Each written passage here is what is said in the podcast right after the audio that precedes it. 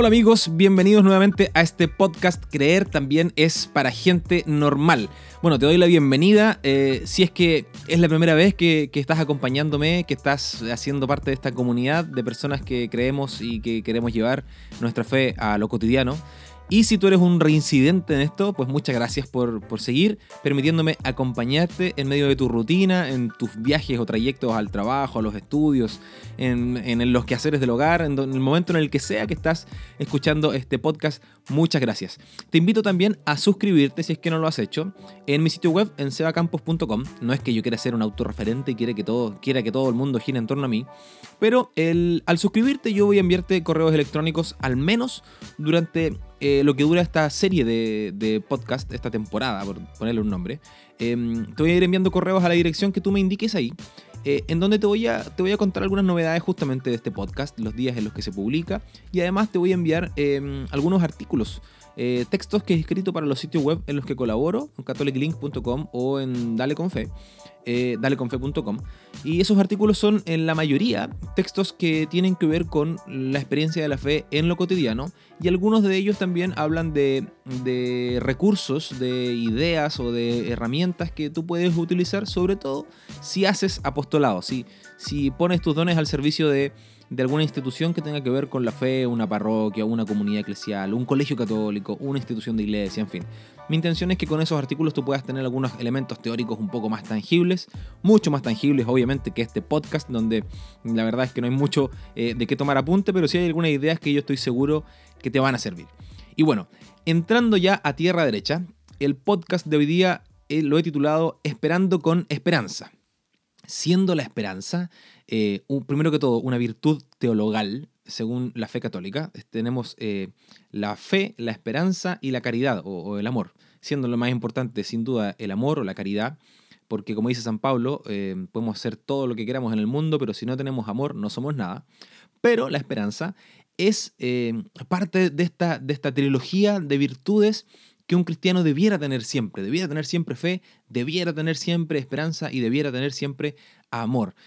Y bueno, visto, visto el ambiente sociopolítico de- del cono sur, de Latinoamérica, em, yo lo, conozco el de Chile, pero también conozco el de, algunos otros países donde tengo muy buenos amigos, la cosa se ve mm, bien gris.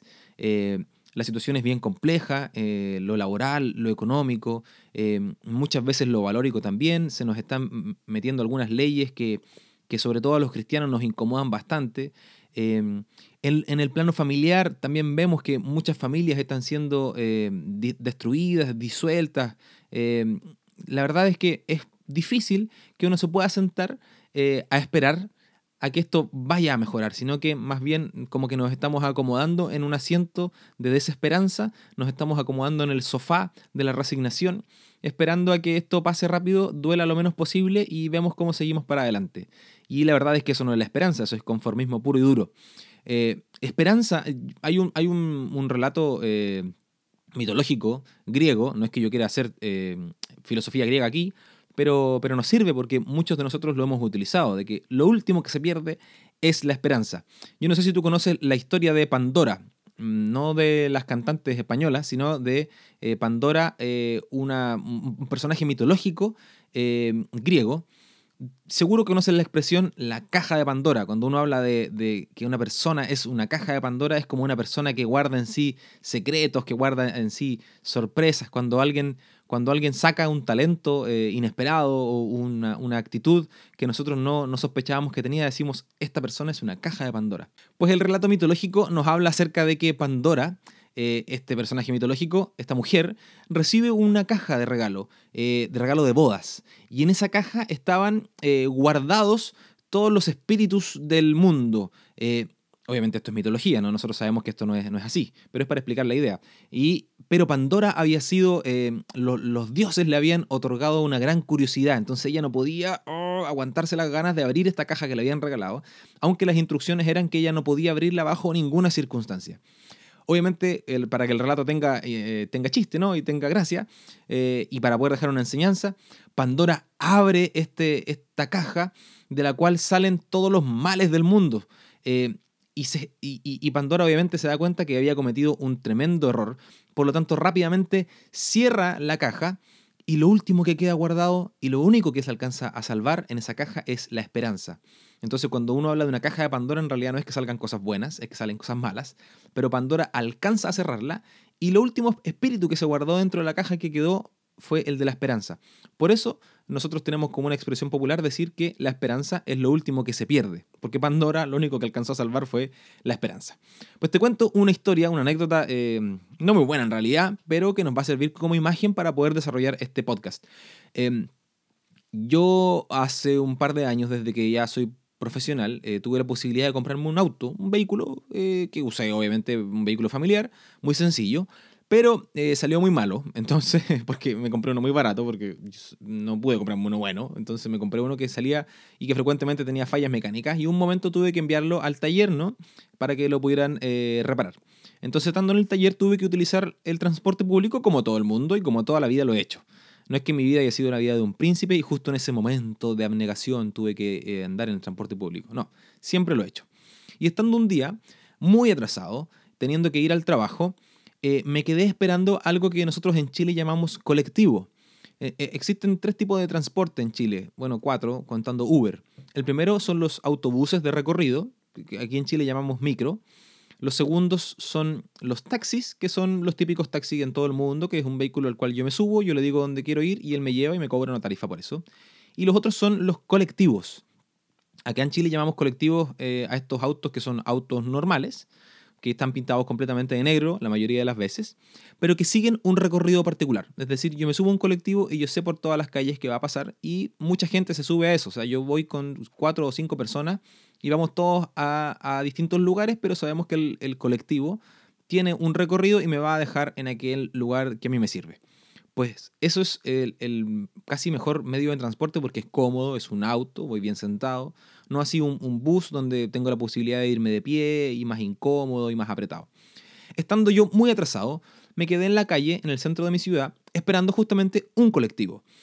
Y no pasaban nunca los que me servían a mí, los que hacían el recorrido en dirección hacia mi trabajo. Mm, y los que pasaban, obviamente los tomaba la gente de mayor edad, las mujeres, la gente que iba con bolsa, en fin, la gente que iba cargada con, cosas, con compras, en fin. Entonces, yo siendo obviamente un chico más joven en ese tiempo, más joven que ahora, eh, me veía en la obligación de ceder mi lugar, aunque estaba esperándolo hace más tiempo que la gente que venía recién llegando. Y eso me generó gran frustración porque yo estaba esperando con la esperanza de que pasara un colectivo, el cual cada vez que pasaba, que eran muy pocas, eh, se llenaba rápidamente y no había lugar para mí. Lo que ocurrió fue que yo dejé de tener esperanza en mi espera y comencé a, dejar fermentar en mi cabeza la idea de irme a un medio de transporte de menor calidad, irme a un autobús, a una micro, eh, e incluso albergar la posibilidad de llegar más tarde, de irme más lento eh, em, e incluso irme de pie y pagando más o menos el mismo valor de la tarifa del pasaje. Obviamente eso es dejar de tener esperanza resignarme e irme por algo mucho peor para poder lograr mi objetivo. Y entonces empecé a caminar en sentido eh, contrario a la calle para poder acercarme a las micros y, e irme ahí muy resignado, como el chavo del 8, ¿no? con, la cola, con el rabo entre las piernas. Pero mm, me acordé de justamente mi vida cristiana. No puede ser que yo pierda la esperanza, aunque sea algo tan normal como subirme a un medio de transporte. Por lo tanto me dije, yo tengo que seguir esperando con esperanza, pero tengo que hacer algo que funcione.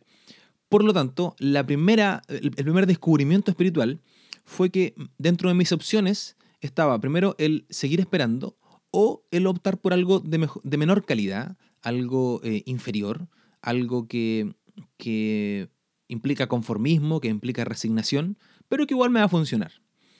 Y el conformismo y la resignación y el aceptar y el andar como con el rabo entre las piernas, como el chavo del ocho, sin duda no es parte de eh, la enseñanza cristiana. Eh, la enseñanza cristiana incluye la fe y la esperanza. Por lo tanto, esa es una opción que aún en cosas tan cotidianas como esperar el medio de transporte, no voy a, abrazar en mi vida, no voy a aceptar ese tipo de opciones. Por lo tanto, mi solución es ayudar a la esperanza eh, facilitar las condiciones, aunque yo no puedo manipular eh, el transcurso de las cosas, yo no puedo manipular la voluntad de Dios, sí puedo expresar mi esperanza, mi anhelo porque ocurra algo y moverme al respecto, no solo quedarme esperando ahí con la esperanza, pero inactivo, eh, inerte, sino que ayudar a la esperanza a que las cosas ocurran. No quiero redundar, pero quiero marcar bien fuerte la idea.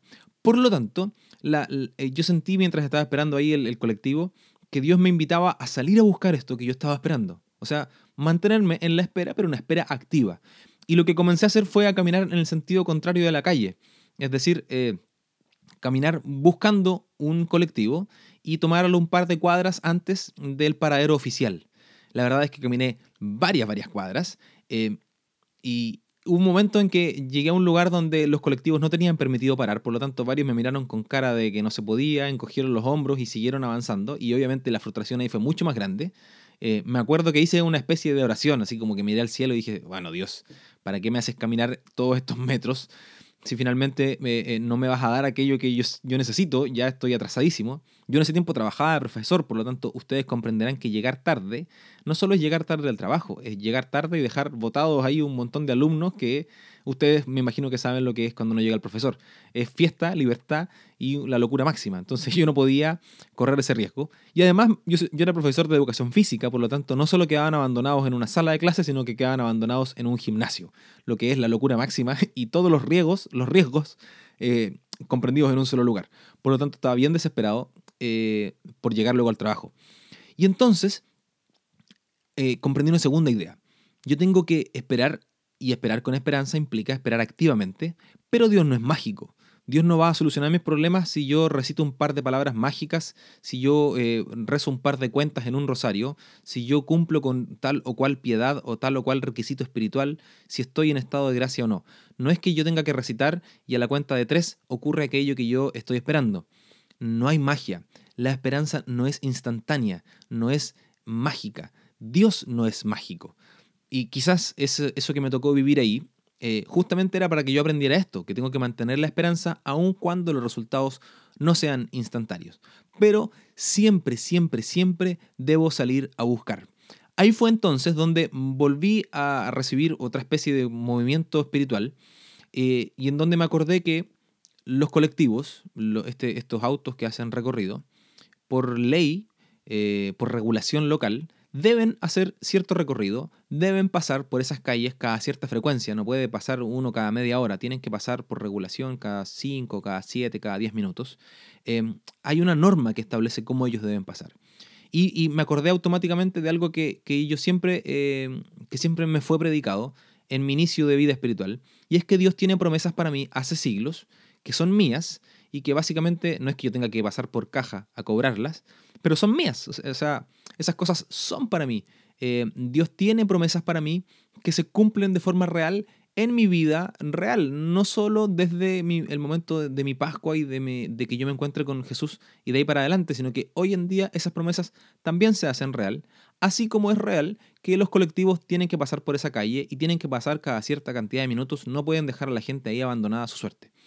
Por lo tanto, Caminé, caminé, caminé un par de cuadras más hasta que logré subirme a un colectivo y entonces mi esperanza ya se convirtió en algo real que alimentó mi fe. Y eso mismo me ha pasado también en el plano espiritual. Muchas veces he tenido que salir a caminar y a, cortar la distancia entre aquello que Dios me ha prometido y aquello que yo anhelo que ocurra. Eh, no solo basta con saber que hay promesas en la Biblia escritas para mí, escritas para mí, no solo me basta con saber que Jesús ha hecho y ha pagado eh, por mi salvación, sino que yo también debo eh, moverme, yo también debo salir. Eh, por lo tanto, no se trata de forzar las situaciones, no se trata de manipular a Dios, no se trata de decirle, mira Dios el esfuerzo enorme que estoy haciendo, ¿cómo es posible que tú no tengas misericordia de mí? No, pero sí se trata de que este sentimiento y en realidad esta virtud de la esperanza nos mueva, nos anime, no solo sea un consuelo de los mediocres, sino que sea un impulso interior que no solo me mantiene esperando, sino que me mueve hacia adelante, hacia alcanzar aquello que Dios me ha prometido. Y entonces yo quiero ofrecerte algunas eh, ideas de eh, o unas, unas características que debiera tener aquella persona que está esperando con esperanza. Lo primero es seguir rezando. Sin duda, para poder mantener la esperanza intacta en el corazón, tenemos que mantenernos sintonizados con Dios. Tenemos que seguir contándole nuestros problemas. Tenemos que seguir eh, reclamando o alegando si es necesario. Oye Dios, ¿qué te pasa? Eh, no se supone que, que, mi vida debía ser de otra forma. No me habías dicho tú que esto tendría que ser así.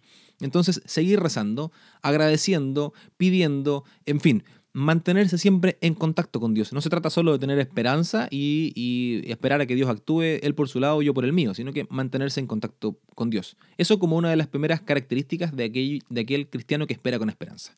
Lo segundo es estar atento.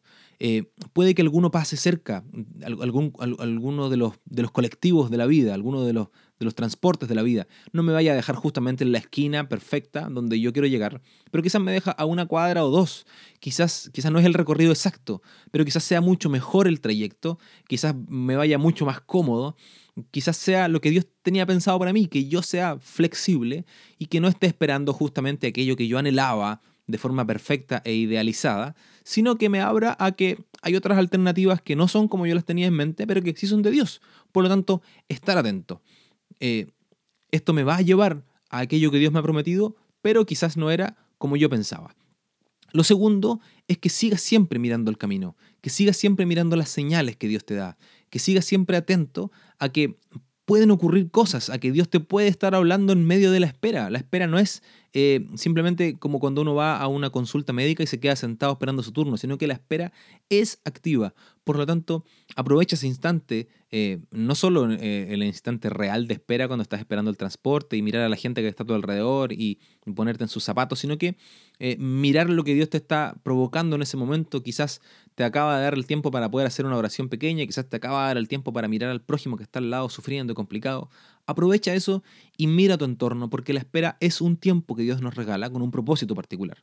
Y finalmente, lo último es que intentes estar siempre en los primeros puestos. No, no al ejemplo del fariseo y el publicano, que Jesús nos relata que el fariseo estaba en las primeras filas diciendo, mm, Dios, ojalá todos fueran como yo, mientras el publicano estaba en las últimas. No, no es estar en los primeros puestos para, para recibir honra y honor, sino que estar en los primeros puestos implica estar preparado, estar listo. Eh, eh, estar en los primeros puestos es tener una actitud como la de Noé.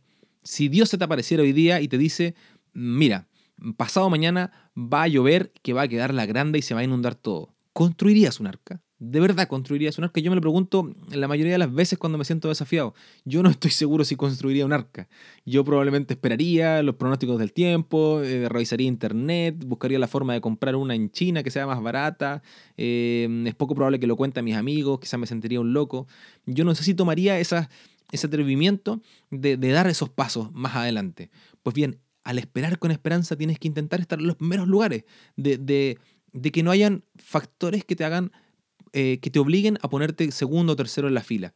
Eso, en el plano espiritual, implica estar preparado con tus sacramentos, estar en estado de gracia, no tener problemas sin resolver, estar en paz con la mayoría de la gente. Pero en el plano eh, humano implica también sanar tus relaciones, eh, estar completamente dispuesto a, a recibir y tener el corazón preparado para recibir y no tener que decirle a Dios, ay Dios, espérame un poquitito, déjame arreglar un poco lo que tengo acá, el desorden, y luego nos ponemos en contacto. Entonces estas cuatro actitudes, seguir rezando, estar atento, la segunda, la tercera es aprovechar el tiempo de espera, y la cuarta es intentar estar en los primeros puestos. Y pues bien, teniendo estas cuatro ideas, eh, quiero invitarte a que podamos hacer una oración muy breve para ir terminando ya este podcast. Em, te invito a que puedas eh, utilizar esta oración como tu oración personal, pero que no te quedes solo con esta oración, que no te quedes solo con estos pocos segundos en los que vamos a estar eh, conversando con Dios directamente, sino que eh, puedas tú seguir luego eh, en tu vida extendiendo esta oración y profundizándola con Dios conforme a tu realidad. Así es que oremos. Querido Padre Celestial, Tú sabes cuánto tiempo he estado aquí en el paradero esperando a tus promesas, esperando a que se cumpla aquello que tú me has dicho que va a ocurrir en mi vida regálame la gracia de que este tiempo de espera sea un tiempo de crecimiento, sea un tiempo en que mi fe se ve fortalecida, se ve robustecida, que no sea un tiempo en que se va secando mi corazón, que no sea un tiempo en que voy conformándome, en que voy resignándome, sino que sea un tiempo donde me vas fortaleciendo y me vas preparando para poder recibir aquello que me has prometido. Te pido la gracia de seguir perseverando, de poder fortalecer mi esperanza y mi espíritu, cuando las cosas se vean un poco grises, cuando el trago que me toca beber es un poco más amargo. No solo quiero esperar, sino que quiero esperar con esperanza. Y como esta es una virtud y un don que tú nos regalas, te pido hoy día que vuelvas a alimentar y hacer renacer en mi corazón el don de la esperanza, de esperar confiado en que tú tienes algo mejor para mí.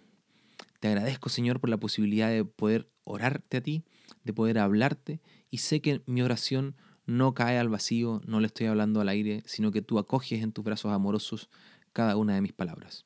Te pido, Señor, que me acompañes con tu bendición en medio de mi rutina, de mis quehaceres, que te quedes conmigo y que me transformes en un instrumento de luz y de sal que saborice y que ilumine la vida de las personas que están a mi alrededor.